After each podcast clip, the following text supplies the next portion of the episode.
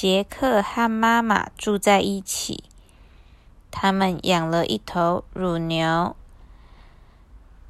到街上卖新鲜的牛奶赚钱。可是乳牛渐渐变老了，再也挤不出牛奶了。家里的食物也已经吃完，妈妈让杰克牵着乳牛到街上卖，用拿到的钱买食物回家吃。杰克顺利的把乳牛卖出去了，在回家的路上遇到了卖魔豆的商人。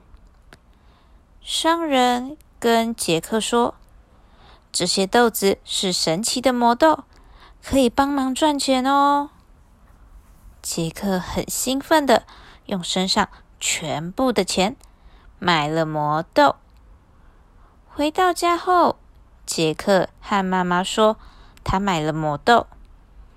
妈妈听了很生气，拿起桌上的魔豆往窗户外面丢。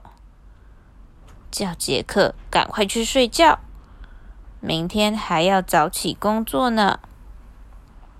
没想到，才一个晚上，魔豆已经长出了巨大的豆茎，又粗又长的豆茎往天空的方向长，竟然还穿越了云朵。天亮了。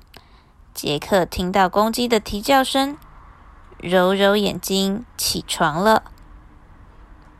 往窗外一看，魔豆竟然发芽了。他跑到了魔豆的旁边，抬头一看，魔豆的豆茎好长啊，而且长得好高，看不到尽头耶。好奇的杰克决定要爬到豆茎的尽头，看看那里有什么。往上爬呀，爬呀，爬呀，好累啊！他爬了好一阵子，突然看到上面有一个巨大的房子。杰克一走进去。就听到很大的打呼声。原来巨人住在这栋房子里。杰克心想：趁他在睡觉时，参观一下他家吧。走到了鸡舍，哇，这是会生金鸡蛋的鸡。走到了客厅，哇，这是。金竖琴耶，走到了另一间小房间。哇，这是一小袋金币耶！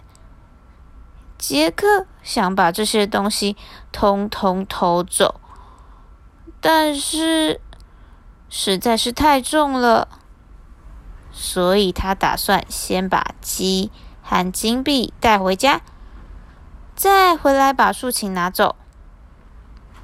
顺利的把鸡和金币带回家了，剩下竖琴了。杰克放慢脚步，小心的走到了客厅，拿起重重的竖琴。唉，实在是太重了，走了一小段路就必须停下来休息。天快黑了呢，赶快！把竖琴搬回家吧，杰克加快脚步。没想到有只手没有抓好，不小心把竖琴弄掉了。巨大的声响吵醒了在房间熟睡的巨人。生气的巨人往大门的方向走去，看到一个小男孩拿着他心爱的竖琴。他想马上把杰克抓住，但杰克的速度也很快，已经在豆茎上往下爬了。杰克在豆茎上大声的请妈妈帮忙，拿出家里最锋利的斧头，把豆茎砍断。